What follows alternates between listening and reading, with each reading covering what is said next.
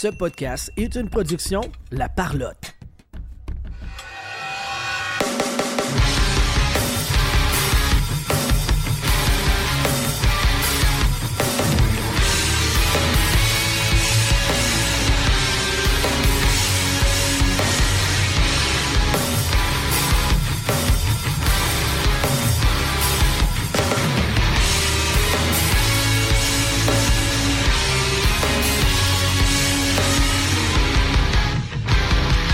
Bienvenue tout le monde sur la POC édition du 8 mars 2023. Je vais gagner ton animateur et avec moi aujourd'hui, Eduardo Ponce, Jean-Philippe Vandal, Coucou les amis.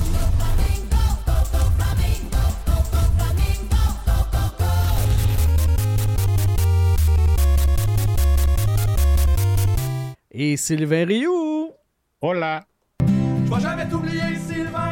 J'aurais voulu te dire que je t'aime. Pas dans le sens que je veux ta graine. Pas certain que t'aurais compris. T'étais le plus vif. C'est toujours aussi vrai. Le Canadien de Montréal, en ce 8 mars, a une fiche après 64 matchs de 26-33-5, bon pour un total de 57 points. Et le 27e rang au total. Le Canadien recule, les amis, recule au classement. C'est. Euh, la mauvaise nouvelle. Ouais, je vais me dire c'est une bonne nouvelle pour certains et une mauvaise pour Vandal.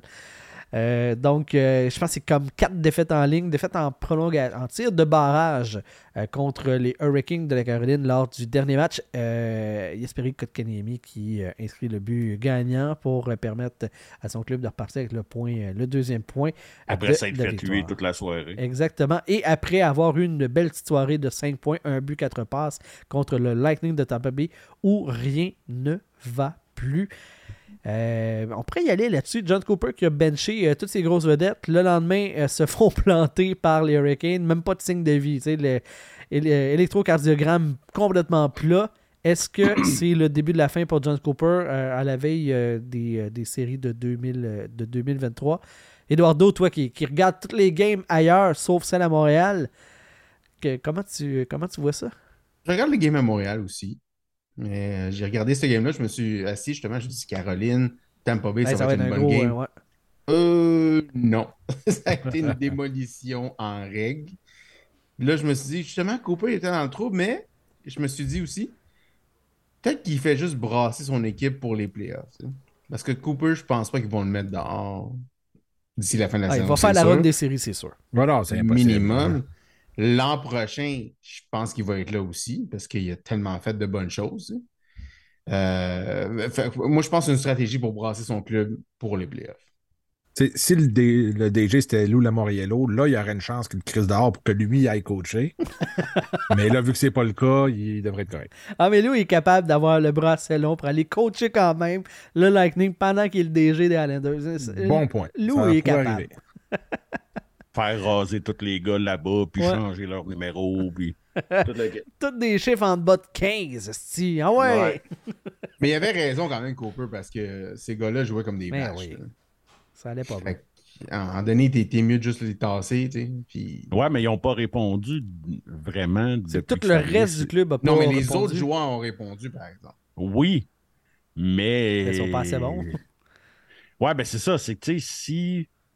Tu sais, si ça n'a pas marché pour fouetter euh, Kucherov, Stamkos et compagnie, euh, t'as peut-être un problème. Tu sais, en tout cas, moi, si je suis les Maple Leafs ou si je suis moi puis que je regrette de ne pas avoir pris le bet avec toi que Toronto passera au travers de Tampa. tu sais, c'est comme. Ça Là, regarde bien pour les Maple Leafs. Ben, c'est ça. ouais, c'est ça, coup, ça, euh, ça a l'air plus real que jamais, là. Mais il reste encore un... comme un bon mois à saison. Ouais, c'est ça. Ils ont le temps de s'en. Oui, oui, puis il reste un, tu sais, puis il reste le, le meilleur goaler de la NHL en ce moment aussi qui peut voler des matchs à lui de ça. Ouais. Ouais, puis tu sais, les Maple Leafs, c'est toujours bon, un bon bet pour crasher là, en playoff. Ils sont capables. Ils trouvent des façons, là. Ouais, mais j'ai hâte que ça arrête là. Tu sais, j'ai hâte qu'il passe une ronde pour que Vraiment. finalement. On est d'accord, Ok. s'il te plaît. Ah oui, la petite arrogance des fans du Canadien. de Ah, c'est ça, pas gagné, tu sais, pas eu de coupe depuis 67, pas, pas tu sais, toutes des défaites en première ronde. C'est Comme moi, hein, tu sais. Ils ont quatre superstars, mais puis Montréal en a une. Comme... Mais sais, Ça peut être le fun Toronto aussi. peux, je peux comprendre pas gagner une coupe, là. mais pas gagner une série? Non, non, mais ça, je te dis, ils n'ont pas gagné une série. Ils n'ont pas gagné une série en HD encore. C'est révoltant. Ah ouais, ça n'a pas de sens. hey, euh, les boys, euh, avant qu'on continue la discussion puis qu'on revienne sur la date limite des transactions, je veux euh, saluer Francis Benoît et la gang de chez Mémorable euh, qui nous ont offert un solide prix pour le mois de février. On vous rappelle, c'est une rondelle, une photo euh, euh, signée par le joueur de, leur choix, du choix du gagnant pour l'événement du 19 mars prochain chez Mémorable Atlantique avec Juraj Stavkovski et Kirby Dack. C'est Pierre Giacometti, un de nos auditeurs qui est en Suisse, qui a gagné le prix et qui a euh, qui m'a contacté pour me dire Hey euh, JB, euh, si tu veux le donner à quelqu'un d'autre, euh, si tu veux leur faire tirer, vas-y. Parce que euh, tu sais, le 12, je peux y aller, mais le 19, je peux pas finalement. Excellent gag. Euh, et comme dans le fond, moi, j'ai refait un tirage et c'est David euh, Fontaine-Rondeau, et qui est le petit crémeux qui a remporté ça. Ah. Parce que tu l'as encore? Ben oui, tout le temps. La marde au cul. T'es béni. hein. Le, le cul béni de La crème au cul. La, crème au cul. C'est ça l'avantage d'être troqueur et de chier dans les culottes. T'as tout le temps marre au cul. Ouais, t'es habitué. Donc, euh, David qui me qui euh, avait déjà, en plus, quand je l'ai contacté, il disait Hey, euh, je vais, je vais déjà. Fait que son package va être, va être encore plus merveilleux grâce à Francis. Donc, la grosse expérience, la grosse patente.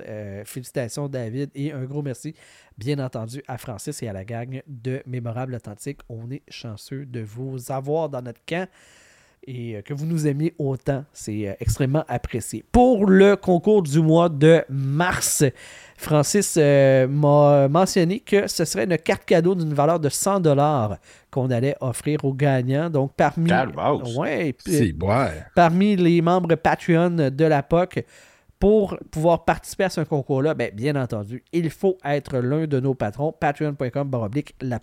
Je ne vous ferai pas euh, la liste de tous les avantages que ça vous donne, mais juste le fait de pouvoir participer à ce concours-là, ça en vaut amplement la peine. Donc, euh, merci beaucoup. Ça, Mémorable. là, je vous avertis tout de suite, là, si je le gagne, celui-là, je le garde. Oui, je, ouais, je- gaspille, je gaspille ach- assez là-bas, là. 100 piastres, ça m'a gardé en tabarnak. Tu, tu gaspilles pas. C'est un investissement. C'est comme Ah, les danseurs. C'est pas une dépense, c'est un investissement. Ben, ça, dans les danseuses, je suis d'accord. Ça, c'est un investissement, mais là, euh, chez Mémorable, il y a un petit peu de gaspillage. Oh! Ouais, faut qu'on discute tout à l'heure. T'as ramassé un item que je voulais ramasser. euh, Oh! euh, Bon, il n'y aura pas de gaspillage là, certain. Euh, donc, un gros merci. euh, un, un gros merci à Mémorable et euh, félicitations à David euh, qui ramasse encore une fois les miettes parce que c'est sa grosse force. Donc, date limite des transactions euh, 2023. Le show était écœurant. hein? Hein? C'était malade. C'était-tu bon, hein, le, le 3, là, pendant que je gamais à God of War? là? J'ai trouvé ça super bon. hey, première année de ma vie que je l'ai pas, j'ai pas regardé une minute. Ah ouais? J'ai pas regardé. Ouais. J'ai pas regardé une minute. OK, fait que je vous demanderai pas, puis comment f- euh, vous filez par rapport à ça, parce que euh, fuck all, hein? Ben, je savais que tout s'était passé avant et qu'est-ce que tu voulais qu'il se passe d'autre? Même, tu sais, moi, j'ai quand même une bonne raison. Je suis en train de monter à Boston pour aller voir une game. Fait. Ah, ouais, tout à fait, tout à fait. Ouais. T'as pas suivi ça à la radio ou de quoi de même? Ben, j'ai essayé un peu, mais maintenant, j'ai dit, ah, c'est- Quand au début de la journée, c'était Edmondson qui était numéro 3 dans le trade bait. Là. Puis qui était blessé. Fait, ouais, tout le monde s'est fait échanger. tu sais. ouais, c'est ça. Bon, Eduardo, fait que euh, Sylvain, euh, Jean-Philippe, euh, c'était cool, hein? On va jaser entre moi puis euh, Eduardo les prochaines minutes, OK? fait que, toi, Eduardo, euh, ta journée de trade deadline, euh, comment ça s'est passé euh, en avant de la télé à partir de 6 heures? Pour une des rares fois, j'avais pris congé parce que mes amis euh, dit hey, on va prendre congé puis on va checker ça ensemble. J'ai fait OK. Puis là, il a amené le déjeuner McDo. Fait que J'ai fait OK. tu sais, déjeuner McDo. Puis là, ben, je à vais le 11 prendre, heures, tu vous sais. aviez le frein pété à force de vous masturber en ligne. Déjà, Ben t'as non, eu on a commencé les shooters à 10h30, tu sais. Déjà, tu as eu le meilleur deal de cette journée-là. Ouais, ouais, ça- échangé une place dans ton salon contre un déjeuner chez McDo. exactement. Et toi, le winner of the day, clairement. Puis là, on a, on a mis la TV. Ben, J'avais déjà la TV qui était allumée, mais c'est comme sur le low volume. Puis là, après ça, on a checké d'autres affaires, euh, des vidéos de lancer compte, puis des Rock'em Sock'em de Don Cherry on the side. Fait que, écoute, Des affaires plus pas- intéressantes. je m'attendais à un peu d'action. Je m'attendais pas à comme rien d'action. du tout. Ben non, mais là, attends, là, il y a eu des affaires, là. Non, il n'y a Euh, rien eu. Il n'y a rien eu. Il y a rien. Ben, Euh, Klinberg, là, c'était le gros. euh, euh, Jordan Greenway. Ah ouais.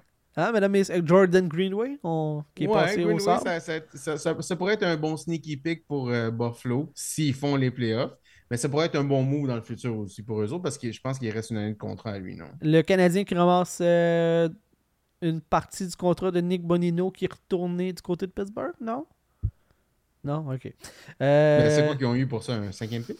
Ils ont eu euh, un peu, un Ouais, choix de cinq. Et Tony Snod. Snad ou Schnood? Euh, euh, j'ai aucune idée. Euh, c'est- c'est- Sund. Pas, pas, pas ça. Ben, mais je pense qu'on n'aura jamais à apprendre la prononciation exacte de son nom parce qu'il ne jouera pas dans la Ligue nationale. Je pense qu'il a genre 27 ans puis il joue en Ligue d'élite de Suède. Petit défenseur, en tout cas. Euh, sinon, sinon, le 3 mars, euh, Ça, il y a eu l'échange avec Klingberg que Vandal y parlait? ouais, Ouais, c'était le seul qui avait un peu de sens. Mais ça, c'est arrivé à la dernière minute aussi. Vraiment. euh, je Le cherche. pauvre Klingberg qui pensait euh, faire un bon move en pariant sur lui. Ouais, Ah. ça. Ça n'a pas tant marché, hein? Non, j'en connais un au football aussi dans la NFL qui a parié là-dessus puis que là, il commence à être dans le trouble. Mais bon. Fait que le, le 3 mars, date limite des transactions à oublier cette année dans la Ligue nationale. Et là, ben, la question se pose. Les TV font plein de gros shows, des affaires de même. Qu'est-ce qu'on fait pour améliorer ça, ce spectacle-là? Est-ce qu'on doit faire de quoi? Si oui, quoi? Sinon, ben, vous êtes plate. Euh, donc, euh, allons-y, euh, pitchons des idées, parce que moi, j'ai trouvé ma journée. Ben, j'ai gamé toute la journée, mais j'ai trouvé ça plate qu'il n'y avait pas de spectacle. Mais en même temps, la semaine a été le fun parce que à tous les jours, on avait l'impression que c'était le trade deadline sans avoir tous les médias qui en parlaient Mhm. pendant des heures et des heures. Vandal, dis-moi, on fait quoi avec ça? Là? Ben, je sais pas, il y a sûrement une façon de parler au DG, de dire Regarde, les gars, je comprends que vous faites des trades d'avance un peu, mais y a-tu moyen de se garder du jus à la dernière journée? Mais en même temps, tout les crée tellement. Si tu fais un deal, t'en parles à l'agent, t'en parles aux joueurs, c'est sûr que ça va sortir d'avance, mais faut que tu trouves de quoi. Au pire, tu gèles-tu les trades une semaine avant? Je, je sais pas, mais faut trouver quelque chose. Ça, c'était un de mes trips, moi, le repêchage et le trade deadline, c'était ce que j'aimais justement prendre une journée de congé où tu passes la journée sur l'ordi puis ou, à TV hein, quand, on n'avait pas Internet euh, qui marchait vraiment. C'était trippant de regarder ça à TV. Il n'y a plus rien. C'est vraiment plate. C'est- je pense y a quelque chose qui manque. Qu'il faudrait trouver de quoi, mais en même temps, je pense pas qu'il y a de solution facile parce que tu peux pas faire de trade d'avance. C'est sûr que ça que c'est impossible Ouais. que ça se rend si tu l'as tradé une semaine avant. Moi, là, je te dirais, mon fun par rapport au hockey, c'est ces affaires-là.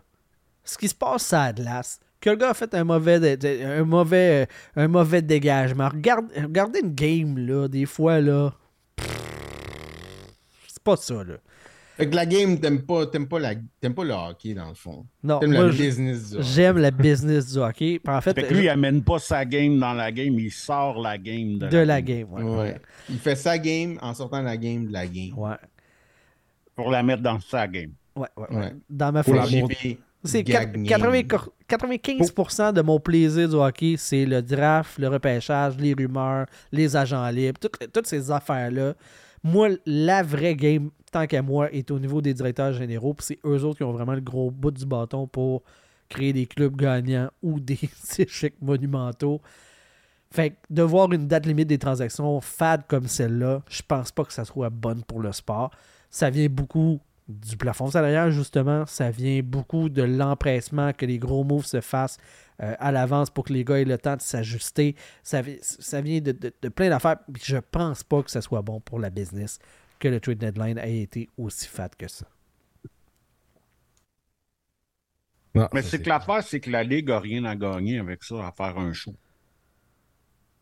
Tu sais, C'est juste les réseaux qui ont gagné à ça. c'est ça, euh, eux autres, ça leur donne rien. Dans, le- dans le fond, il faudrait que les réseaux leur mettent de la pression, mais encore là, quelle sorte de pression tu veux mettre? Tu sais, c'est un trade deadline?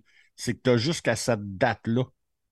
C'est juste que maintenant, ben, les équipes s'arrangent pour tout se damer le pion avant, au lieu d'attendre à deux heures et demie le, à la journée du deadline. Là. Mais tu trouvais, euh, vous trouvez pas que, euh, exemple, tu sais, Bill Armstrong, le DG des Coyotes de l'Arizona, qui dit euh, après la transaction de Jacob Chikrin que ah, il a fait ça euh, aussitôt pour faire chier les. ben, il a pas dit faire chier, là, mais euh, pour tirer dans le pied des, des commentateurs à Toronto qui allaient avoir des shows de 3 heures pour en parler, puis qu'il n'y allait pas avoir de transaction. Trouvez pas ça un peu ironique que le DG de l'équipe qui fait au- aucun profit dans la Ligue nationale et que le peu d'argent, le peu de rentrée qu'il fait, c'est parce qu'il y a des droits de télévision, se permettre un commentaire de même? Moi, ça, ça- ça- ça me désole. lui, lui a dit ça pour se faire bien paraître. Parce qu'il était complètement capoté sur qu'est-ce qu'il voulait pour euh, Jacob Chikrin. Puis là, à, à- à- à l'approche des- de la, date limite de transaction, il est revenu sur Terre parce qu'il s'est dit je peux pas arriver à la date limite puis pas échanger Chikrin en demandant tout ce que je veux. Fait qu'il a baissé son prix, il est devenu raisonnable, puis il a fait le trade. Dans le fond, c'est ça. Lui, ce qui- qu'est-ce qu'il a dit? C'est une job de marketing pour lui-même. Juste pour bien paraître. Mais pour la Ligue, puis pour son club, c'est pas une bonne idée là, de d'évaluer ce qui te permet de générer un petit peu d'argent. Non, il l'a pas dévalué, il l'a bien évalué. Il l'a évalué au marché. Non, non, non, non, je parle, je parle pas de Chikrin. Je parle Ok. de les émissions de télé puis l'impact que ça a sur la Ligue.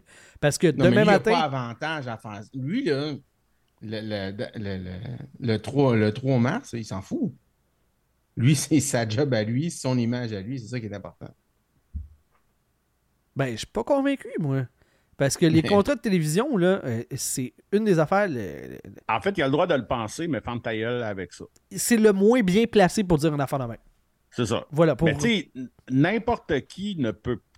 Tu sais, Ouais, ce qu'il a dit, c'est de la boîte. Ça, ça j'en- c'est ça. pas, mais ce qu'il a C'est fait, surtout ça, là. c'était la bonne chose. Ben oui, c'est ça. Oui, oui, ça, de le trader au moment que le trader, Ouais, tout ça, il n'y a pas de problème. C'est qu'est-ce qu'il a dit, que justement, que c'est pour faire chier le monde à Toronto qui vont faire des shows de 12 heures avec Ouais. rien? Ça, c'est un peu épais. Ça, je suis d'accord avec toi, JB. Là. Euh, tu sais, c'est ça. Tu sais, pour faire un. Moi, tout le long que tu me parlais de ça, tu sais, quand tu me le décrivais, je voyais Éric Duhem, moi, qui a la même signification, puis qui chiale de ce qui se passe à l'Assemblée nationale, mais qui n'est même pas là. Non, tout à fait. Puis qu'il y avait dans, euh, dans ses règles de parti de ne pas accepter, que d'interdire, euh, s'il était au pouvoir, les transfuges et qu'il ne vit que par ça, parce que sinon il n'y aura jamais de voix au- à l'Assemblée nationale. Ben, Ouais. c'est une autre affaire. Euh, donc, date limite des transactions, c'est. le bilan, le voilà, c'est- c'est pas mal ça. En fait, allez réécouter le show de la semaine passée. 95% des transactions avaient déjà eu lieu. Fait qu'on était cool, là. On est en avance sur notre temps. sur la date limite des échanges. Peut-être que les réseaux vont s'ajuster et vont faire comme un festival pendant une semaine de transactions. Comme une émission spéciale à tous les jours d'une heure pour analyser les transactions de la Ça journée. devrait quasiment être ça le best, tu sais. Ben ouais. Peut-être, mais en même temps, c'est que tu vas perdre le côté événementiel. Le Super Bowl est l'événement Euh, le plus... Non, tu vas pas perdre le côté événementiel. Le côté événementiel est déjà perdu. Mais Je pense que c'est fini pour toujours. Mais tu sais, fais-les de 11 à 3 au pire. Pas de 6 heures le matin à 6 heures le soir. Ouais, ça, ESPN l'ont fait de 1 à, 1 à 3. Puis au Ça, basket, c'est parfait. au basket, ils ont fait la même chose. non, mais moi, ce que je veux dire, c'est que le, le basket, il n'y a pas, euh, y a pas d'excitation aujourd'hui Ouais. Ce que, ce que je veux dire, c'est que vous mentionniez, faites une émission spéciale d'une heure à tous les jours. L'aspect événementiel, c'est justement le fait qu'il y, a un y a un événement à un moment donné que tu peux pas passer à côté. C'est là que ça se passe, c'est- juste là que ça peut se passer. La force du Super Bowl, c'est que la finale de la NFL de toute l'année, tout, tout ça, la conjoncture se termine à un moment précis que tu ne veux pas rater parce que c'est là que ça va se passer. La Ligue nationale a le problème de son format des séries, ne sera jamais en mesure de créer un événement puisque c'est un 4 7 puis c'est jamais à quel moment que ça va se terminer. Ben justement, créer l'événement en forme de carnaval. Une longue période, puis pas si longue que ça, mais qui est déterminée comme un, un 5 à 10 jours d'événement qui va arriver. Mais tu sais, il ne faut pas oublier que le trade deadline, ça a toujours existé, là, mais c'est les médias qui en ont fait un show télé parce que à, à cette époque-là, c'était comme ça, mais c'est un peu comme dans n'importe quoi. En ce moment, les médias, faut. euh, faut qu'il y ait une réflexion qui commence à, se faire parce que les formats sont, euh, sont de plus en plus désuets. Ils se font rattraper par le podcast, par, par plein de choses comme ça. Euh, sais, par du monde qui a des chaînes YouTube et whatever. Le monde va beaucoup chercher leur information là plutôt que tu sais, une date X pour voir tout ce qui se passe. Fait que, c'est un peu comme dans n'importe quoi, là. Il faut arrêter. C'est comme quand c'était avec euh, l'industrie du disque, avec Napster, puis tout le kit, que là, il fallait que tout le monde se, tout le monde se vire de bord pour sauver l'industrie du disque. Quand dans le fond, ben non, c'est vous autres, adaptez-vous. Ben là, les médias, c'est la même chose. Il faut qu'ils s'adaptent à cette nouvelle réalité-là, que Internet est là, les réseaux sociaux sont là, il y a des podcasts, il y a, tu sais, il y a plein de podcasts de hockey qui, qui faisaient des shows. Tu sais, comme même nous autres, on l'a fait le mercredi, puis honnêtement, on avait tous les trades, là. Mhm. Tu sais, fait que, tu on a tout passé en avant d'eux autres parce qu'eux autres, ils veulent y aller. La grosse histoire, cette journée-là, mais, sais, moi, le premier, c'était un de mes événements préférés à chaque année. C'était- C'était c'était cool. Mais d'année en année, ça devient de plus en plus désuet. Puis je dirais, les cinq dernières années, c'est les pires, là. Ouais, ça va pas, ça va pas aller en s'améliorer. Puis le pire, Non, c'est ça. le pire, c'est que c'est euh, une date euh, limite des, des transactions record en termes de nombre de transactions. Il y en a eu plus qu'une quarantaine. Non, pas, en date, pas à la date limite. Non, non, mais le- le- la en termes période. d'échange, ouais. Ouais. Fait que. Mais puis malgré deux tout. avant, là. Malgré tout, ça, ça a donné un résultat final qui, qui, qui, qui est poète-poète, là, on va s'entendre. là. C'est une banoune dégonflée qu'on, à laquelle on a eu droit euh, vendredi passé. là. Ben, tu sais, moi, j'aime mieux ça de même. Puis honnêtement, si t'es la Ligue, c'est encore plus payant de même parce que tu fais parler de toi dans les bulletins de sport pendant 10 jours au lieu d'une journée. Ouais. Pendant 10 jours, t'as un gros trade à annoncer, genre. Ou un à tous les deux jours. Tu sais, que ce soit Tarasenko, Kane, Chikrin. Tu t'as eu des gros trades à annoncer à peu près à tous les deux, à tous les deux, trois jours. C'est beaucoup. Tu sais, pour la Ligue, c'est encore plus de visibilité que juste une journée, tu sais. Quant à moi, cette année, le deadline, là, Sylvain, tu peux confirmer avec moi, il y a- le- la NHL il a été meilleur, pas le- le- la date du, euh, du deadline, Mais la période. là. mais les échanges, la période, justement, a été meilleur que celle de la NBA. Parce que dans la NBA, tu as eu deux gros trades, Mhm. puis that's it, là. Le Ouais, reste, ça a été des, des échanges de, de niveau B, si on peut dire. Dans la NHL, il y en a eu des, il y a eu des plus gros trades que. Oui, tu as eu des. Tu as eu vraiment des superstars qui ont changé de place dans Ouais. la NHL, tandis que tu sais, dans la NBA, Ben, tu as eu Durant. ces. Ouais, c'est ça, tu as eu ces deux trades-là. Mais sinon. Euh, Euh, Durant Irving, puis it. tout le reste, été du niveau B, tandis que dans NHL, tu as eu des Chikrin, tu as eu des Pat. Kane, Tarasenko qui est arrivé avant aussi. c'est ça. Puis les autres années, habituellement, la, N- la, N- la NBA, tu as toujours un bon trade dead- deadline, tandis que cette année, ben. Euh, c'est toujours tranquille dans la NBA quand moi. Ouais, mais. Mais je sais pas. NHL, je pense je pense qu'ils sont habitués des, des années 90 parce qu'il y avait des gros blockbusters qui arrivaient justement au deadline, au jour Ouais. du deadline. Puis là, après ça, tu tu peux plus répéter ça après ça dans le futur. Non, c'est ça. Qui dit date limite des transactions terminées dit rumeur de ce qui aurait pu ou qui aurait dû se passer. Elliot Finman euh, qui euh, mentionne dans le dernier épisode du euh, 30 Talks, euh, 32 Talks euh, que euh, le Lightning de Tampa Bay aurait fait un push quand même très très sérieux pour tenter d'acquérir Joel Edmondson à la date limite des transactions, mais qu'on aurait manqué de matière pour être en mesure d'y arriver. On aurait manqué d'assets pour euh, conclure la transaction. Et croyez-vous, croyez-vous réellement euh, euh, en l'intérêt du Lightning de Tampa Bay envers un défenseur comme Joel Edmondson? Parce que là, on le sait, là, il est resté à Montréal, blessure au dos, tout ça, ça semble avoir, avoir eu un impact, mais d'apprendre par cet informateur-là, qui est quand même très bien plugué habituellement, que dans le fond, c'est pas que l'intérêt n'était pas là, c'est le manque d'assets pour réussir à conclure la transaction qui aurait fait en sorte que ça n'aurait pas abouti. Vas-y donc, un Vandal, ça fait longtemps qu'on euh, qu'on t'a pas entendu. Ouais, J'entendais pas de parler. Bon, ben, ok, Sylvain, vas-y. c'est pas vrai. Euh, ça me surprend-tu pas tant? Euh, je vois pas, il irait où dans le, dans le line-up? Euh, c'est sûr, ça aurait été plus pour un. Je pense pas une assurance, mais ça me. Je trouve ça drôle de prendre une assurance parce qu'à gauche, ils sont quand même équipés. T'as Edman, Sergachev, puis t'as Ian Cole qui fait la job en masse. Euh, je ne vois pas à quoi il aurait servi. Plus un droitier. Ils ont plus un problème, un- besoin d'un défenseur droitier parce que t'as Cernak, Bogosian, puis euh, euh, Perbix. Fait que ça, ça va pas chier loin. Que Les droitiers sont plus faibles, clairement.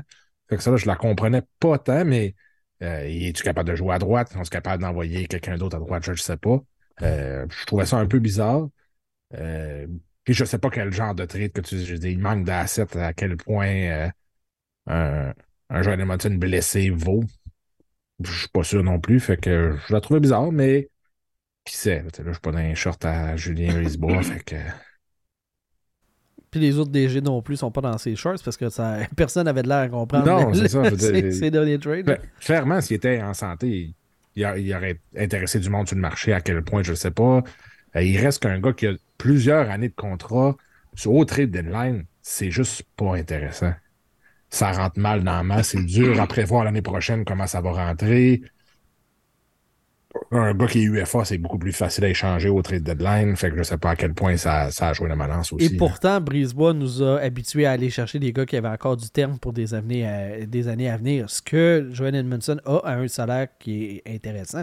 À la limite, salaire- Ouais, mais Edmondson a été blessé plus souvent qu'à son tour les trois dernières saisons aussi. Là. Il est pas Mhm. trop stable en termes de blessure. Non, il est pas trop stable. Fait que toi, tu- tu l'aurais pas fait, si toi, ton, si, si ton assurance, sais, si ta police d'assurance que tu vas chercher est blessée plus souvent que t'es régulier, ben tu te crées vraiment un problème. Fait que là, Ouais, toi, c'est toi, pas juste tu- ça. je moi, je pense que. Excuse-moi, je- Ben, j'allais te pitcher la POC, euh. Voilà, je l'ai reçu. Euh, Ah, c'est pour ça qu'on s'appelle de même Ben, la POC. Ah, si, si je viens de comprendre après huit ans. Moi, je pense que Ken Hughes, il y avait des prix fixes sur ses joueurs. Edmondson, tu n'avais pas besoin de l'échanger. Fait que le prix fixe, c'était un first pick. Tampa Bay l'avait pas. Fait qu'il fallait qu'il donne un prospect, s'il y en a un, avec un deuxième pick, quelque chose comme ça. Même chose pour Drouin, même chose pour Allen. Tu sais, c'est tous des joueurs qui auraient pu donner, je pense, pour des late flyers, comme des 5, 6, 7, 8e pick. Mais pourquoi tu vas faire ça quand que tu peux peut-être ramener, ben, tu vas ramener ces joueurs-là, Edmondson, Allen, Drouin, tu pourrais peut-être le ramener, même Monahan est dans, même, dans la même chaise, tu pourrais peut-être le ramener pour pas cher, puis recommencer le même processus l'an prochain que à la date limite des échanges, là, tu vas l'offrir à du monde. Effectivement. Mais, tu sais, date limite des échanges qui n'a pas été euh, vraiment efficace parce que les deux, on va dire assets en anglais, euh, les plus intéressants du Canadien de Montréal, Edmondson et Monahan étaient blessés. Fait que été. euh, disons que dans En le grand plan du Canadien, euh, c'est- une débarque qui. On se serait passé là, à cette date limite des transactions. Mais je serais sur... mais je serais curieux de savoir ce que Kent Hughes demandait pour Jonathan Drouin. Parce que je suis sûr qu'il y a eu des calls pour Drouin, mais à savoir qu'est-ce qu'il demandait pour. C'est Je sais là pas. que, Il y, a, tu sais, il y a 16 points à ses 21, derniers 21 matchs. der- fait que- dernière game, Ben, ouais, mais Moi, je vais tu sais, prêt à tu vas le spéculer. perdre free à la fin de l'année. là. Moi, je vais spéculer. Je pense qu'il demandait un 3. Ben, moi, il n'y a personne qui va me faire croire qu'il n'y a pas personne qui a offert un 3 pour Jonathan. Moi, je pense que quelqu'un va faire un 5 pour Drouin. Ben non, voyons donc. Mais, tu sais, personne ne veut rentrer dans ce terrain-là. Puis je pense que personne, quelqu'un voulait peut-être offrir un 5 puis que tu retiennes du salaire en plus juste pour être cheap, tu sais. Mais bon, mais moi je pense que Ken Hughes peut peut-être re-signer Drouin l'an prochain pour un an s'il veut. Dans le pire des cas, c'est juste fini. puis- Ouais. Mais il y a encore du bon Ah, hockey dans ce si. gars-là. Oui, oui. Moi je pense va- qu'il y en a. Moi je pense qu'il y en a. Ben, il y, en, il y en a un, premier- premièrement, en ce, en ce moment, il joue du très bon hockey. Tu sais, 16 points à ses 21 dernières games, c'est pas rien. Euh, mais honnêtement, si Drouin accepte de signer un rabais ici, là, j'espère que les fans vont y coller ses patience. Parce que, tu sais, moi, là, écoute. mais- Pas juste qu'il connaissait patience, mais l'acclamer. ben, j'espère, man, parce que Chris, euh, moi, je re-signerais- Moi, fuck all, man. Il me donnerait 10 millions, je ne signerais pas ici. Là. Alors, Ben, moi, ce qui est 10 millions, vrai, je le ferais. Je suis pas sûr. Non, non, mais tu sais, si je suis dans les souliers de Jonathan Drouin, je ferais comme man, même à 10 millions. Ma santé mentale vaut plus que ça. Non, non, sa santé mentale. les contrats sont garantis, nous. Ouais, Ouais, moi, c'est- 10 millions, esti, je suis capable de faire deux Fire Sale avec Francis. Fait que je serais bien content. Euh, parlant de, de rumeurs, deux, euh, deux trucs, OK?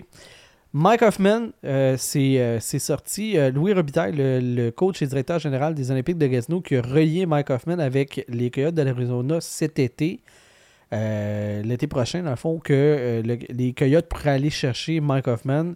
Je comprends pas trop la logique de, de leur côté. Pour le Canadien, c'est de libérer du, du contrat, là, du salaire. Mais en même temps, il y a tellement de contrats qui débarquent que je le vois plus ou moins.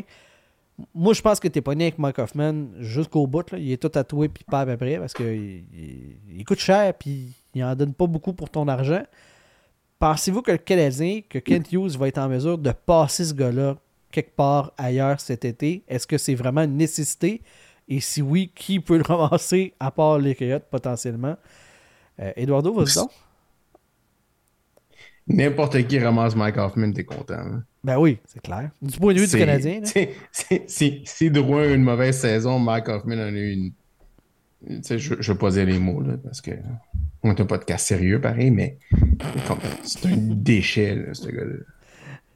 Podcast sérieux de en parlant déchet, des autres.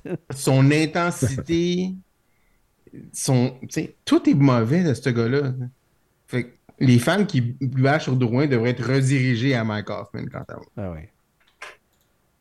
Facile. T'allais dire, euh, tu peux le passer, euh, go, n'importe quoi. Ouais. Whatever. Mais moi, ce que je comprends pas quand ils parlent des Coyotes, habituellement, ils ramassent un joueur, tu sais, mettons qu'ils ils ont donné bien des bonus, des affaires comme ça, puis ils arrivent en dernière année de contrat, puis il reste un million à payer, puis ils coûtent 5 millions sans masse. Ça, les Coyotes, ils vont le prendre en tabarnak. C'est pas le cas de Mike Hoffman. Mike Hoffman coûte plus cher que sa, ce qui vaut sa masse cette année. Il coûte 5, ben, l'année prochaine, ça- il coûte 5 millions en salaire pour 4,5 millions de masse. Ça n'a aucun lien avec ce que Phoenix fait ces temps-ci. Ça a juste. Puis c'est pas comme si c'est un joueur qui pourrait être intéressant, qui peut rebondir, blablabla.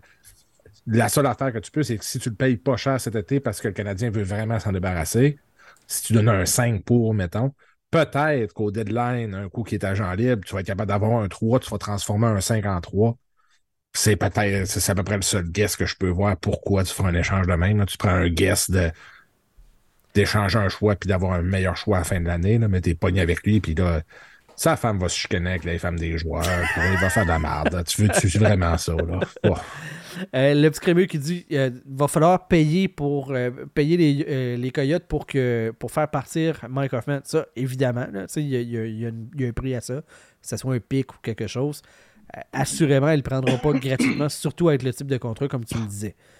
Moi, là où est-ce que j'ai de la misère à comprendre l'intérêt, c'est que le Canadien, il y a beaucoup de contrats qui débarquent l'année prochaine. Comme vraiment beaucoup. si tu ne signes pas personne qui débarque, euh, il y a, on le disait sur le dernier show, le Paul Byron qui débarque, t'as Jonathan Drouin, t'as, euh, t'as, euh, euh, t'en as, t'as qui d'autre?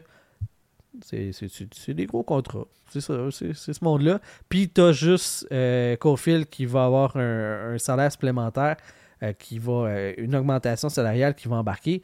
T'en as pas tant de besoin de, de, de cet espace-là euh, sur le plafond de plus. Tu sais, le 4.5 de Mike Hoffman ne fera pas une grosse différence, à moins que le Canadien aille chercher soit quelqu'un avec un gros salaire via transaction ou euh, via le marché des agents libres. Mais je vois pas pourquoi en ce moment le Canadien ferait ça parce que t'es pas rendu là dans le plan. là. Tu sais, dans ton FDI aussi, là, t'as Monahan puis Paul Byron qui débarquent aussi là, de, de- dans tes contrats, là, mais c'est ça, je vois pas la presse de l'échanger, puis je vois pas quelqu'un être intéressé par lui. C'est pas comme s'il y avait 25, 26 ans que tu fais comme bon, ok, il va moins bien, mais on va essayer de leur, leur partir. Il n'y a pas grand-chose d'intéressant dans Mike Hoffman en ce moment. Au deadline l'année prochaine, il peut être le gars que t'appelles à 3 heures moins quart, puis tu fais comme bon, ben, ok, on va l'essayer, là, c'est mieux que rien, puis tu te rends compte que finalement rien c'était meilleur, mais ça, c'est une autre histoire. Peut-être un retour à la date de neuf l'an prochain. Mais voilà. Ah, et Dadonov, ça faisait pas mal moins longtemps qu'il n'y avait pas eu de succès que, euh, que Hoffman. Hoffman, ça commence à. Ça prend en poussière sa tablette, que- lui, là. là. Mais moi, je pense que si tu veux trader Hoffman, c'est pas du salaire qu'il faut que tu retiennes, c'est sa femme. Aussi. Entre autres. Retenez sa femme à Montréal, enlevez-lui son téléphone pour pas qu'elle les insulte par, euh, par Twitter ou rien. Tu veux, dire- tu veux juste qu'ils s'en aillent tous, eux autres. Comme, on voit la maison, on va découper la maison, on va l'envoyer sur des, euh, des pilons, là, on s'en fout. On va tout le renvoyer. Puis l'autre rumeur, euh, c'est ce matin euh, du côté de BPM Sport, Renaud Lavoie dans son segment avec euh, Jean-Charles Lajoie, qui Oh. mentionnait que lors du draft 2016, il y a quelqu'un des Maple Leafs de Toronto qui assistait à la loterie en direct avec eux, parce que dans le fond, euh, dans la dans l'endroit où est-ce qu'il y a la machine à boules là, qui, fait le- qui fait les tirages, tu as des représentants des équipes. Et dans le fond, tu as un tirage pour le premier pic. Après ça, ils balancent les boules pour garder les bons pourcentages. Ils font un deuxième euh, tirage pour le deuxième choix et ainsi de suite pour les différentes, euh, les différentes positions. Et que lors du premier choix, la loterie pour le premier choix, la boule qui est sortie, c'est bien sûr les Maple de Toronto et c'est Austin Matthews qui était la- le résultat de ce, de ce premier choix-là. Mais que la deuxième boule en liste pour sortir sur le premier choix était le Canadien de Montréal. Donc le Canadien est passé à ça de pouvoir mettre la main sur Austin Matthews au repêchage de 2016. On sait par la suite que c'est devenu euh, Sergachev qui a été transformé via un échange en Jonathan Drouin. Et croyez-vous à ça? Tu sais qu'il y a un informateur de Renault, Toronto. Non? OK. Tout Ça vient de Renault, c'est non. On y croit, on y croit pas, ça change quoi? Ouais, c'est ça. Même, si c'était. Mathieu se serait fait échanger à Montréal anyways. Contre Là, on aurait dit qu'il n'y avait pas de cœur, qu'il y avait, tu sais. C'était pas bon sans la rondelle. OK. Mais tu, je me dis, même si il était proche, ils l'ont pas eu. Fait qu'on s'en calisse. hein. Puis pourquoi ils font ça sept ans C'est- plus tard? C'est ça, ça, ça donne rien. Je sais pas. Il vient d'avoir l'info. Un insider. Il est connecté. Il est connecté. Il est, il est fort. Ouais, il est fort, il est fort. Euh, grosse nouvelle, euh, on va revenir euh, plus près de nous dans la LHJMQ. Cette semaine, euh, Gilles Courteau a annoncé sa démission effective immédiatement à la suite de son passage en commission parlementaire au niveau du gouvernement provincial du Québec. Parce que euh, lors de cet entretien-là, il a mentionné que, ben écoute, dans les, dans les documents, là, il n'y avait rien par rapport à des situations d'agression sexuelle euh, que, c'était, euh, que ce serait passé là, dans les, les initiations au Québec, blablabla, tout ça. Et que finalement, ben, Gilles Courteau a avoué que ben, il n'avait pas lu le, témoignage du joueur en question de la LHGMQ qui avait témoigné euh, dans la cause du côté de en cours supérieure de l'Ontario, qui n'avait pas lu le rapport, qui n'avait pas lu le témoignage du joueur de la Q, et donc, ben, c'était pas parjuré, mais du moins, il n'avait pas fait son travail adéquatement, et donc, il a euh, démissionné. Que retenez-vous du passage de euh, Gilles Courteau à la tête de la LHJMQ, un passage d'une trentaine d'années à la barre 37. du 37, ouais. Que retenez-vous de ce, de ce passage-là et de la façon de, que se termine son règne à la tête de la Q? Ben, tu sais, si on écoute tous les tous les journalistes, les, tous les Jean-Charles, les compagnies, clairement, il va avoir au moins une statue de bronze à quelque part, là. Sûrement. Mais, tu sais, il, il a fait des bonnes choses, mais tu sais, je, je, je- je sais pas, tu sais, à part d'avoir duré très longtemps, là, je- il n'y a pas, il y a pas- tu sais, moi, ce que je vais me rappeler de lui, c'est, c'est, pas nécessairement du positif, là, c'est quand que les joueurs avaient voulu se syndiquer pour, avoir des meilleurs euh, salaires, entre parenthèses, avoir des meilleurs perdièmes, puis tout, là. Euh, mais c'est ça, tu sais. C'est comme toute une formule à revoir, moi, je pense, là. Moi, j'ai un gros malaise par rapport à cette situation-là, par rapport à, ce, à cette démission. J'ai pas un malaise par rapport directement sur le geste de Gilles Courteau de démissionner. J'ai un malaise sur la façon que c'était traité dans les médias. À part Martin Leclerc de Radio-Canada, là, je vais prendre l'exemple de BPM Sport parce que toutes leurs chroniques sont, sont disponibles en podcast, fait que j'ai pu rattraper. Aucun des intervenants en ondes ne m'a offert de réponse ou de, de, de- réflexion suite à cette histoire-là satisfaisante. Même, je, vous dirais que c'est honteux de la façon que les différents intervenants ont abordé le sujet. On parle ici de, de- de- gens comme Bob Hartley, on parle de Philippe Boucher, name it. Tous ont répondu à peu près de la même façon. Je vous l'ai partagé et j'ai un immense malaise. Dans aucune de leurs interventions, les mots torture et viol, ont été euh, énoncés. Et pourtant, c'est de ça qu'il est question à la base dans les témoignages qui ont été présentés devant le juge, euh, du côté de l'Ontario et qui, dans son rapport, disait croire les témoignages et les preuves qui avaient été avancées que ça avait bel et bien eu lieu. Sauf que ce qu'il a refusé, c'est d'en faire un recours collectif impliquant les trois ligues juniors de la euh, CHL. Parce qu'on ne peut pas accuser. euh, Il n'y avait pas de preuves touchant chacune des équipes dans les trois ligues. Donc, on pouvait fa- faire un rapport co- collectif euh, dans ce dossier-là. Autant que c'est de la merde, ça. Bon. Oui, ben, euh, on comprend les limites techniques de ce genre d'approche-là euh, dans ce dossier judiciaire-là. Il y a eu des viols, il y a eu des agressions, il y a eu des gestes dignes de, torture. Et dans les interventions des différents commentateurs, plusieurs ont dit Ah, on parle pas assez des bonnes choses qui ont été faites dans la LHGMQ. On parle pas assez des études, des bons résultats, des joueurs qui sont devenus des, euh, des personnes euh, avec un impact positif dans la société. On parlera pas assez de ça, ça va passer sous silence. On parlera pas, on parlera pas des bons coups de Gilles Courteau. Je me suis à la limite ostiné avec Zachary Foucalé, qui disait ben là, tu sais, il se passe quand même des bonnes choses dans la queue, là. Euh, tu sais, l'équipement des joueurs sont, euh, est payé. Comme si, ah, viol, équipement payé, c'est fair, c'est- c'est c'est équivalent. C'est Ben- même pas dans la même ligue, là. c'est même pas dans la même discussion. Ça, Non, mais tu sais, c'est quand même rapport. le fun de savoir que le gars qui t'a mis son bâton dans le péteux, il l'a pas payé. oui, c'est ouais, voilà, tout à fait. C'est encore pire, il a été payé par l'équipe, donc l'équipe est responsable pour ce bâton-là. J'ai un immense malaise dans la façon que c'était traité dans les médias. Je, je comprends que tous ces gens-là ont des connexions à l'interne avec la LHGMQ. Ils ont été des entraîneurs, ils ont été des joueurs, ils ont été des partenaires d'affaires, ils ont été de près ou de loin connectés avec, avec cette ligue-là pendant des années. Et donc, s'ils critiquent la ligue, ils se mettent eux-mêmes la tête sous le billot ça n'empêche pas que les preuves présentées, les témoignages présentés sont d'une atrocité sans nom. On devrait avoir honte de ce qui s'est passé dans, notre ligue de hockey junior et à travers le pays.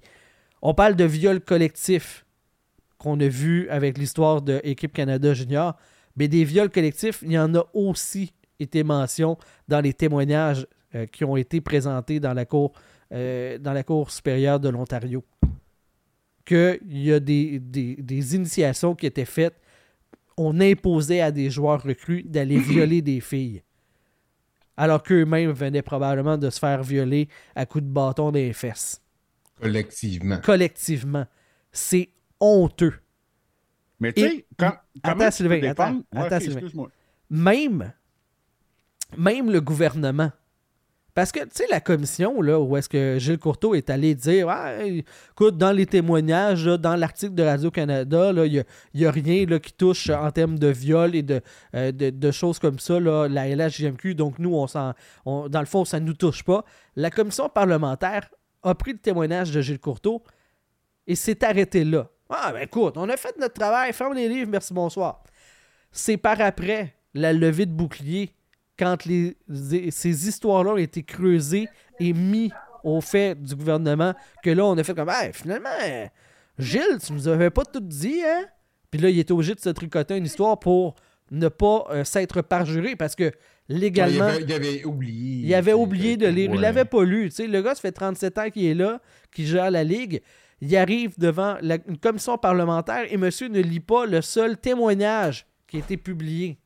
C'est pas comme une histoire importante. Ben non, voyons, ça vaut pas la peine de se préparer. Ben bullshit. Je colle bullshit big time là-dessus. C'est sûr. Puis tu peux pas croire que. Parce que s'il se parjure, c'est Tout ce criminel. qui était arrivé avant ça, tu sais. C'est sûr que si c'est arrivé comme ça dans d'autres ligues, c'est arrivé comme ça dans la GMQ aussi. Puis qu'à un moment donné, c'est arrivé à ses oreilles.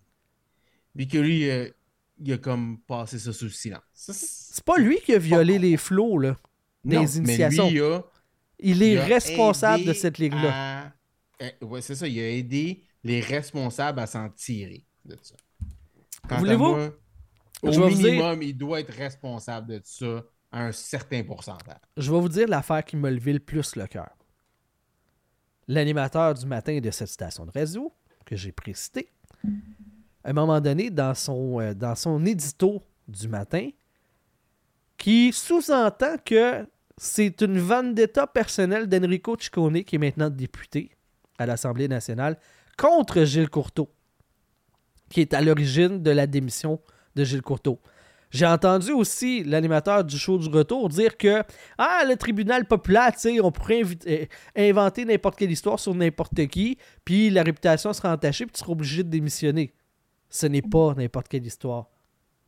Il y a des preuves, il y a des faits, il y a des témoignages qui sont corroborés entre différentes sources. Il y a beaucoup de témoignages. C'est pas quelques témoignages, c'est un, c'est pavé. c'est un de- shitload. Là. Oui. Alors, ce n'est pas juste un tribunal populaire. C'est pas juste des woke qui veulent rectifier le monde à coups d'idéologie beaucoup trop avant-gardistes qui n'ont pas de bon sens. C'est honteux de la façon que ça a été traité. Puis heureusement, on a des journalistes à la Rick Rested, à la Martin Leclerc qui, eux, font flèche de tout bois puis n'acceptent pas de se plier à cette, négation-là de la part des, des penseurs qui sont en selle. Heureusement qu'on a ce monde-là qui sont encore là pour tenir le fort puis pas laisser ça passer. Parce que c'est ça qu'on est en train de faire. On est en train de balayer ça en dessous du tapis puis dire Ah non, c'est pas si pire que ça, voyons donc. On paye l'équipement des gars. C'est honteux.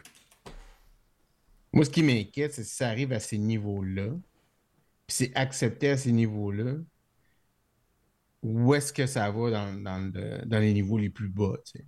Comme, euh, tu sais, mettons Bantam, puis, Midget Bantam, puis oui même, puis oui 3 que là, ça revire. euh, c'est c'est pratiquement du, du hockey professionnel qui joue, là, les- ces jeunes-là. Je peux-tu répondre, moi, les boys? Vas-y, Euh, Francis. oui. Salut. Mm.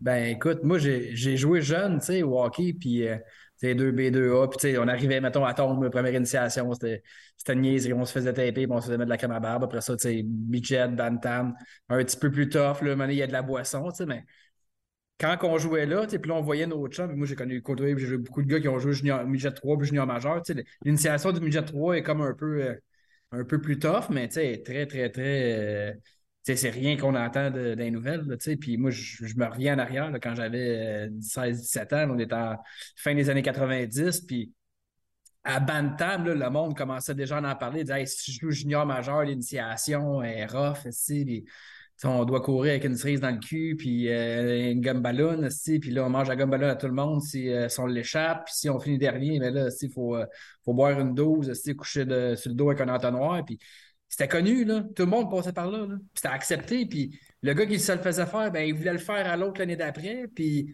il voulait le faire payer parce qu'il s'était fait chier. Puis là, tout le monde trouvait. Puis ça se relançait. Puis ça, ça a toujours été ça. C'est pas Ouais, ça a toujours été ça, mais il y a toujours eu des adultes qui supervisaient ça aussi. Ben non, les coachs, ils savaient. Puis les coachs, ils riaient. là. Ben Ben, oui. c'est ça. C'est ça le problème, les justement. coachs le Que savaient. des là, jeunes monde fassent ça, là, on, s'entend que les gens vont faire ça, les jeunes vont être cons, puis ils vont embarquer là-dedans. tu sais. Fait que c'est Mais vraiment que tout le des adultes supervisent ça, puis continuent à faire ça, Écoute, les ça, chambres le de problème. sudation dans, Hey, dans la toilette de l'autobus, là. là, qui sont 6-7 recrues recrues dans. Que tu sais une recrue ou que tu sais 12 recrues, il fallait que tu fasses la, La fallait que fasses la, la salle de bain de l'autobus. Hey, les coachs ne pouvaient pas, le savoir. ben, ils te calissaient- du Pepsi, puis du 7-Up, puis de la moutarde, puis let's go, on crée toutes les recrues dans. Puis à let's go, on prend le voyage qu'on monte euh, Montréal jusqu'à jusqu'à Rouen-Noranda, que ça prend 6h15 de route. Le chauffeur d'autobus voit la moitié des bancs qui sont vides pendant toute la Le rangée. chauffeur le sait, le Les- coach il les sait, coachs. les assistants coachs ils savent, les vétérans C'est pas le 20 ans, ils chauffeur, c'est le coach. Ouais, mais je veux dire, le témoin, il y en a. dans Là. Le coach, il a joué là, fait qu'il l'a sûrement fait, le tour d'autobus aussi. Ça l'excuse pas, là. Mais non. Ben non, ça excuse fuck mais ça, c'était connu. Puis, je- comme je te disais, moi, à 14 ans, 13 ans, le monde, il en parlait déjà. Hey, tabarnak. Hey, puis là, mettons, nos chums, il allait, hey, tabarnak, t'as fait l'initiation. Ah ouais, t'as fait ça. Hey, man, ça devait être écœurant. Ouais, c'est pas le fun, tu sais, mais si on l'a fait, puis là, tu sais, on, on est dans Ah oui, l'équipe. moi, moi aussi, je joue au hockey, j'ai eu des initiations, mais jamais dans ma tête, j'ai pensé que mettre un bâton dans le cul d'un joueur, c'était le fun. C'est drôle, Non. hein, pour un Non. milieu aussi. Jamais. C'est drôle comment est-ce qu'un milieu aussi homophobe s'amuse à Mm. rentrer des affaires dans le cul de d'autres hommes aussi Puis il aime ça en régulièrement groupe, tu sais. en En gang. groupe, puis- c'est cool. Mais Ah, tout ça, ça marche le- pas. Les, les, les gars, ils se crossaient ces tranches de pain, puis c'était le dernier qui vient, puis l'autre, il mange la tranche de pain, puis tu sais, c'est un paquet de niaiseries de même que des gars ils ont fait, là, qu'il y a des histoires qu'on qu'on a toutes entendues, tu sais, mais ça a tout le temps été accepté, puis ça. Tu sais, me semble, moi, euh, ça m'arrive, hey, tu vas manger la tranche de pain à Vandal, excuse-moi, là, mais Vandal, euh, JB, si tu me dis que je vais la manger, Non, non. je vais me battre avec toi jusqu'à temps que je vais manger un esti de volée pour pas faire ça avant de le faire. Certain. De sa gorge en premier. Ouais. Il, dit- il dit ça, là, mais euh, après 3-4 bières, là, Ah, ça il, il- il me fait bien les affaires. On en aurait partout. Euh, C'est pour ça que David s'appelle le petit crémeux, parce Ben qu'il oui. a mangé une de ces tranches de pain-là. sûrement, sûrement. Très possible, très possible. D'après moi, ça doit être ça. Là, ceux qui disent Ah, écoute, c'était c'était dans le temps. fait Dans longtemps. le temps, moi, dans le temps, j'ai Ça- jamais pensé que c'était c'était le fun, ces affaires-là. Mais non. Ceux, ceux qui disent que c'est dans le temps, là, je veux juste vous rappeler qu'il y a deux ou trois ans, Daniel Sauvageau puis une équipe de- de- de- d'observateurs ont eu la commande de la part de la LHGMQ de produire un rapport sur la condition de la Ligue. Et ce rapport-là n'était pas très élogi- élogi- élogieux et on l'a placardé, on l'a caché et les, les Ben, gens qui Courtois, il a fait ce qu'il s'y fait, il l'a pas lu. eh ben, sûrement, sûrement. Et ils n'ont pas le droit d'en parler parce que ça a été placardé, puis ben, c'est- c'était c'était caché. Mais ça, on parle des années 2019-2020 que ce rapport-là a été, commandé, a été livré. Et c'était vraiment pas élogieux de ce qu'on entend entre les, branches. Fait c'est pas. Euh, on parle pas du, de l'ancien millénaire, dans le texte en noir et blanc. On parle de bien plus récent que ça. Puis là, les gens qui disent Ah, ben, tu c'est- quand même mieux qu'avant, tu les études, c'est plus mis de l'avant. Ben, dans la chronique d'aujourd'hui de, de Martin Leclerc, il soulignait que, ben, c'est parce qu'il y a eu des pressions dans les médias qu'on euh, qu'on a euh, euh, qu'on on a forcé la LHGMQ à avancer et à évoluer sur ce plan-là. Il y a eu une politique anti-consommation de cannabis et de drogue dans la LHGMQ. Pourquoi? Parce que c'est sorti dans les médias. Gilles Courteau n'est pas un avant-gardiste. Il n'a jamais été en avant de la parade. Ses boss à lui, les, les différents euh, propriétaires et présidents des équipes, n'ont jamais été des visionnaires. C'est parce qu'on a poussé dans le cul en tant que société pour que la Ligue s'améliore, pour que ça, ça ait été fait. On peut pas après ça dire Ah, Gilles Courteau, hein, il a fait quand même des bonnes choses. Il était Non, réactionnaire. Mais lui, lui sa job, c'était pas de, de faire évoluer le hockey, c'était de faire évoluer la ligue. Quand il a pitché un paquet d'équipes des maritimes, c'était ça, sa job. C'est là qu'il a fait grandir la LHGMQ. Mais en termes de hockey, là, le hockey québécois a régressé sous son règne. Ben, il s'est amélioré pendant un bout, puis il a- il a- il a- ça a changé. Clairement, ça a régressé dans les dernières années, mais Ben, ça n'a pas régressé, ça a crashé dans les années. là. Les joueurs québécois dans la Ligue nationale, on va s'en parler dans 10 ans, il n'y en aura peut-être plus. Peut-être plus. Encore cette année, du les tout. sondages des joueurs de la Ligue nationale, c'est encore Patrice Bergeron qui est considéré comme le meilleur joueur québécois. Il y a 37 ans. Il n'y a pas de relève. ouais, mais c'est fucking Patrice Bergeron aussi. Tu es capable de nommer 5 joueurs québécois dans la Ligue nationale? Ben, je vais dire Harvey Pinard, Belzile. Non, des joueurs de la Ligue nationale, des vrais joueurs de la Ligue nationale. Dubois, Huberdo, Huberdo, Matheson. Fleury va disparaître dans pas, longtemps. Paul Stachny, Ouais, Marcheseau. Le Temps, David Perron, euh, Dubois. Vlasic, C'est euh, tous des joueurs qui vont disparaître dans pas long, ça. Sa- Ouais. Samuel Blais, Max Comtois, euh, Samuel Girard. Peut-être qu'on Mais- connaît trop le hockey, on est capable de les spotter, nous autres. Mais comment des mortels, je suis pas sûr qu'ils sont capables de se rendre à ce point-là. Mais tout ça pour dire que je, je- trouve que c'est même. Tu sais, quand on dit Ah, les victimes doivent aller dénoncer, doivent se. euh, euh, sortir publiquement, doivent dénoncer qu'est-ce que qu'elles ont comme sévices. Ben, ce qu'on vient de leur montrer, là, encore une fois, aujourd'hui, c'est que toute la gang, là, on est tous hypocrites. Parce que le hockey, c'est notre sport, puis on l'aime. Puis la LSGMQ, c'est donc un bijou. Ben, les différents intervenants dans les médias, les gens de la politique québécoise, tout le monde a fait en sorte d'essayer de glisser tout ça en dessous du tapis pour pas que ça existe, cette histoire-là. On a dit aux victimes, ben, sortez pas, on n'est pas là pour vous protéger. On n'est pas là pour vous croire. On n'est pas là pour avoir la vérité puis évoluer dans le bon sens. Non, on veut, on veut protéger notre ligue. Gilles, il était bon. Gilles, il était là longtemps. Il mérite notre respect, là. Sais-tu ce qui, euh, je pense, qui serait le mieux pour rendre hommage à Gilles Courteau? Ouais. Qu'on change de sujet. Je trouve qu'on a assez perdu de temps à parler de lui. Je trouve que ce temps-là était très bien investi, Sylvain. Et c'était nécessaire de le faire. Mais fuck Gilles Courteau, dans le fond, tu sais. Oh, fuck, certain, oui. Puis Ouais, c'est ça. le, le- tu sais, quand on, on- on dit que les victimes devraient sortir, les témoins adultes à ce moment-là, c'est eux autres qui devraient sortir. C'est eux qui devraient être dénoncés. Les jeunes ne devraient pas sortir eux-mêmes, ils devraient dénoncer ceux qui ont vu, qui ont été témoins de ça, puis qui n'ont rien dit à ce moment-là. Parce qu'eux autres, ils ont sûrement des positions maintenant, encore dans la GMQ, peut-être dans Hockey Canada, puis peut-être dans la Ligue nationale aussi. Euh, le remplaçant de Gilles Courteau, Mario Cecchini, euh, qui va prendre sa place euh, début mai, genre le, le 8. C'est un gars de marketing. Il était à la tête de, euh, de RNC Media. Il était à la tête des Alouettes, tout ça. Avez-vous une opinion là-dessus sur cette nomination-là? Moi, je vois en lui pas un, un gars de hockey, mais plutôt un gars justement de marketing pour essayer de redorer un gars de PR. de PR, de redorer l'image de la ligue, puis de, de ramener des culs d'un siège, puis de faire fleurir business euh, hockey plus que la ligue. Tu sais, puis regarde les deux dernières entreprises pour lesquelles que il a travaillé, ça va tellement bien.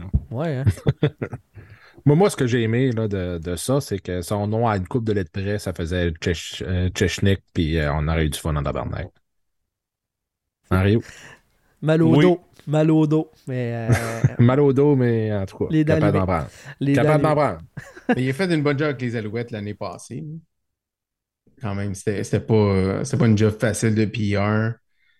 Puis euh, il, a, il a ajouté de l'excitation euh, aux Alouettes. Fait que, euh, en, termes marketing, je pense que c'est une bonne nomination pour ça. Profitant de la tempête, on a annoncé aussi euh, dans la queue que ça serait la fin des bagarres à partir de la saison prochaine, à toute fin pratique. Là, euh, j'ai pas, pas nécessairement les détails, là, mais que ce serait, euh, serait euh, une suspension d'un match dès que tu te, dès que tu te bats, donc à toute fin pratique de- de- d'abolir les, les batailles dans la LHJMQ. Euh, Avez-vous une opinion là-dessus, une, une impression? Êtes-vous de ceux qui disent que ah, on préparera plus nos joueurs à la Ligue nationale? Ils sauront plus se battre? Moi, j'ai. Je tente les deux. Je trouve que c'est rendu euh, de plus en plus inutile dans la ligue. À l'occasion, des fois, ça, ça peut changer la game quand ça va mal, des affaires comme ça. Je, je comprends les deux côtés. Je pense pas que c'est un gros drame, puis on peut passer à autre chose de, de ce côté-là dans, dans la Ligue junior. Surtout, ce que j'aime moins, c'est des petits gars de 16 ans qui jouent dans ces ligues-là, qui jouent avec des gars de 20 ans, que tu peux arriver à une bataille crissement pas juste. Ça, ça j'aimais vraiment moins ça dans le junior majeur. Euh, on va voir ce que ça donne. là, Mais euh, je pense pas que c'est un gros. Il n'y avait plus tant de batailles que ça en partant. Fait que... Puis il n'y en a plus dans la Ligue nationale non plus. Que c'est quelque chose qui va apprêter, qui va disparaître tranquillement, mais c'est sûr les vieux de la vieille, c'est quelque chose qu'ils aiment. Fait que Ouais, mais le pays de l'histoire, là, c'est que c'est que c'est même pas les vieux de la vieille. Là. Moi, je regardais hier, là, justement, là, tu sais, les commentaires en toutes ces publications-là. Là. Puis euh, c'est toutes des Non, mais ça- ça, gars Ryu- dans la vingtaine, dans la trentaine, puis dans la quarantaine. C'était pas juste des boomers qui disaient que ça allait faire euh, si, ça va faire une petite génération de momon. Puis, tu sais, puis je fais juste les citer, là, tu sais. Puis il y avait bien des mots hantés aussi, puis, tu sais. Euh, tu sais, puis le style d'excuse de Ah, ben, c'est. Ah, ben, tu sais. Fait que là, il y aura plus de bataille, fait qu'il va y avoir plus de gestes jaunes. Tabarnak, si les arbitres font leur job, y ça revient tout à ça. Ouais. Si les arbitres punissent les, les gestes illégaux, ben t'en auras plus de jaunistes. Puis si t'en as, ben ça va être des suspensions directes. Ça va être aussi simple que ça. Là, je pense que c'est- ça, ça c'est des affaires qu'on devrait pouvoir littéralement mettre un. tu sais, lever un flag pour ça, dire là, il y a eu un geste jaune, avoir une reprise vidéo, tu sais. On s'en calisse. Si tu as fait un vrai geste jaune, même si l'arbitre l'a pas vu, t'es puni dans le game là, t'es puni dans le game après. On s'en calisse les, les, les, les gestes flagrants, c'est pas parce que l'arbitre l'a pas vu que tu devrais pas être puni. Ça, ça n'a aucun calice de sens, puis il faudrait changer ça. Et je pense pas que c'est les batteurs qui vont changer ça. Puis là, ils ont, ils ont aussi dit, genre, mais t'es ça, t'es comme expulsé de la game quand tu te bats, sauf s'il y a eu un, investi un, un instigateur dans la bataille. Fait que si quelqu'un te rentre dedans puis il commence à se battre, t'as le droit de Ouais, te c'est battre. comme là, ça c'est c'est comme le légitime défense là, quasiment. là. Mhm. Ouais, c'est ça. Fait que ça je comprends là. Tu depuis, depuis 50 ans, là, il y a eu des batailles dans le national, dans le junior. Est-ce qu'il y a eu moins de gestes jaunes? Est-ce qu'il y a eu, tu sais, il y a eu des dirty hits tout le temps? Ben oui. Ben oui. Ça n'a jamais arrêté. Mm. C'est pas les batailles qui ont contrôlé ça. On s'entend Ouais. là-dessus. Moi, j'aime ça voir une bataille une fois par-ci par-là. Ce que j'aime pas voir, c'est un gars qui fait un hit légal ou semi-légal, puis que là, il se fait juste jumper par l'autre joueur. Ça, je suis d'accord. Moi, ça, ça Fait que ça, ça va être un 5 minutes sur le gars qui le jump plus un 5 minutes sur la bataille si les deux ils se battent ensemble après. Ça, je suis pas vraiment avec ça. Mais dernièrement, là, dans la Ligue nationale, il n'y en a pas de. de tu sais, il y a une coupe de hits douteux. Mais Tu sais, le D'Angelo hier, là, le, le, le Spearing, il a ramassé deux games pour ça, puis il s'est fait jumper par, de bonne façon, là, par comme 4 ou 5 joueurs de Lightning. Puis Ils- tu sais, de toute Ils façon en série, ils il y en a pas. non plus. Ils Tu sais, Maroon été gentil, il est juste tombé dessus. Ouais. Parce qu'il aurait pu tomber dessus avec son coude puis le tabasser encore plus que Mhm. ça. Puis euh, dans les séries de la ligne des, des séries de la Coupe cette année, il n'y en a pas de bataille. Là. Puis là, le monde qui dit Ben, ils seront pas prêts pour la Ligue nationale. Ben, il n'y en a pas de bataille dans la NCAA. Il n'y en a pas Ben, en Finlande, il n'y en a, pas en Suède, Il n'y n'y a pas de Québécois qui rentrent dans la Ligue nationale. Maintenant, il va en avoir de moins en moins. Fait que c'est pas les batailles qui vont les faire rentrer dans la Ligue nationale. Puis à part euh, Nicolas Deslauriers, y a-tu bien des batailleurs québécois dans, dans la grosse ligue en ce moment? C'est-tu grâce Ben aux non. batailles qu'on se, distingue? Ben non, non. mais t'as un Hervé Pinard qui est là, par exemple, parce qu'il fait sa job et qu'il grind. Ah, puis il se bat. Non, il se bat pas. Il- Mais il se, bat, il, se bat, il se bat pour un spot dans la Ligue Oui, nationale. ça oui. Voilà. Ça, ça. Voilà. sais. J'étais assez tanné. Là. Euh, Ben, moi, moi, moi, personnellement, ouais. j'aime ça les batailles. Ça. Ouais, mais. il C'est y ça a- les batailles, mais faut- Il y a d'autres divertissements. dégénère, tu sais. Il y, a- il y a la boxe, il y a les UFC. il y a- Tu sais, t'en as des- Ouais. d'autres occasions de voir de la bataille si c'est ça que tu veux voir. Et moi, Ouais. moi, moi, je Mais suis une, pas une content. vraie bataille organique dans le hockey, c'est pas mauvais. tu sais. Faut juste pas que quelqu'un se fasse jumper. C'est ça que je dis. Moi, j'en ai contre, justement, puis je reviens toujours avec la même style d'exemple, là, mais la série entre euh, Toronto et Montréal, que Tavares se fait blesser, mais c'est clairement un accident. Puis là, tu sais, je pogné pour défendre Corey Perry, là, tu sais. c'est comme tout en dedans de moi voulait qu'il mange une crise de volée. Mais pas dans ces Mais d'un conditions-là. autre côté, je me disais, ben, il a mérite pour plein d'autres choses que ça. Ça, c'était clairement un accident. Genre, son genou était à la même place que sa face s'en, s'en allait. C'est tout. Puis il n'y a pas de motion, il n'y a pas de. Ben, il- c'est ça. Tu sais, si il avait vraiment fait une motion d'y sortir, tu sais, que tu le vois, qu'il s'enligne puis qu'il swing le genou sa gueule, ça, c'est une autre histoire. Mais ça, pour moi, ça, ça n'a pas sa place là. Ça, c'est une bataille de cave. Puis après ça, quand, quand Foligno se fait challenger là-dessus, qui dit Ouais, ben tu sais, c'est parce que j'avais pas le choix. mon capitaine est blessé. Ben oui, t'avais le choix, gros cave. Tu sais, il s'est pas fait blesser par un dirty hit ou rien. C'est un accident. Tu sais, fait oui, je suis comme tout le monde. Une fois de temps en temps, une bonne bataille Canadien-Bruins. Sais, on est les premiers à se lever quand on est sur place ou ben whatever, là. Mais ça, c'est entre des hommes, tu sais, qui sont consentants. Comme JP disait, un kit de 16 qui se fait démolir par un gars de 20, C'est non. que souvent il y a, il y a 3 pouces de plus que l'autre, puis il y a 40 livres de muscles de plus que celui de 16, c'est non. C'est non, Asti. Puis en plus, le kit de 16, il est fraîchement défloré de l'anus. C'est pas fair, là. Moins que c'est le kit de 16 qui cherche le gros. Peut-être. Ça, ça va être ça pour le show de cette semaine, euh, les amis. Euh, Eduardo, euh, je je- je sais que tu as des fun facts, mais en as-tu à offrir pour les pauvres? On regarde ça juste pour l'après-show pour les gens qui. Arrête euh, ça d'appeler ça les pauvres. là. on va appeler, Ah, qui on deviennent va appeler ça les, euh, les, les gens économiques. Les gens qui n'ont pas de carte de crédit. Les- les- moi, je les appellerais là, des, des pinsons. Les pinceaux. OK, check. C'est pas un fun fact, mais c'est une page d'histoire, par exemple. OK, go. Let's go. Fait que le 8 mars 2004, hein, vous s'en souvenez peut-être si vous êtes assez vieux, Todd Bertuzzi, 44. yeah, il a démoli Steve Moore, il l'a pogné par en arrière, il l'a punché Hey, comme une ça. chance qu'il y a de la bataille dans la Ligue nationale. Ça a évité Non, plein de hits, t'as dont vu, lui. Il y a beaucoup de monde, dont les Don Cherry de ce monde, qui ont dit que Steve Moore s'était battu contre euh, Bertuzzi. Il aurait évité ça. C'est comme du victim shaming. Mais il avait un peu raison. C'était juste comme. Il n'y a, pas eu besoin de se battre, juste se battre un peu, puis faire la, la tortue, puis ça aurait évité ça. Mais ça ça excuse pas le geste de Todd Bertuzzi à ce moment-là. Moi, je me souviens que j'avais vu ça. Puis la Ligue nationale donnait des suspensions de boîte à tout le monde pour n'importe quoi. Je me suis dit, ben, il va être suspendu deux games, ça va finir là. Mais non, il avait été suspendu pour euh, toute la saison. Et les playoffs. Euh, et les playoffs, puis la saison d'après, qui n'avait pas existé parce qu'il avait été en l'encadre la saison suivante. Puis il était revenu après. Fait que ça, ça a été un, un événement euh, un événement dark. Fait que l'événement dark, c'est mon fun fact gratuit. Voilà. Un gros merci, Eduardo, pour euh, ta participation à l'émission. Sylvain et euh, Jean-Philippe, un gros merci à vous deux aussi d'avoir euh, été témoins de ma montée de lait contre la LHJMQ. Je vais gagner ton animateur. Un gros merci à Mémorable Authentique aussi, bien entendu, qui offre pour le mois de mars comme prix pour nos patrons un certificat cadeau de 100 dollars à dépenser chez Mémorable Authentique. Euh, nos amis de chez Mémorable, Francis qui, euh, Francis qui est venu faire un tour, là, on les remercie, on les aime d'amour.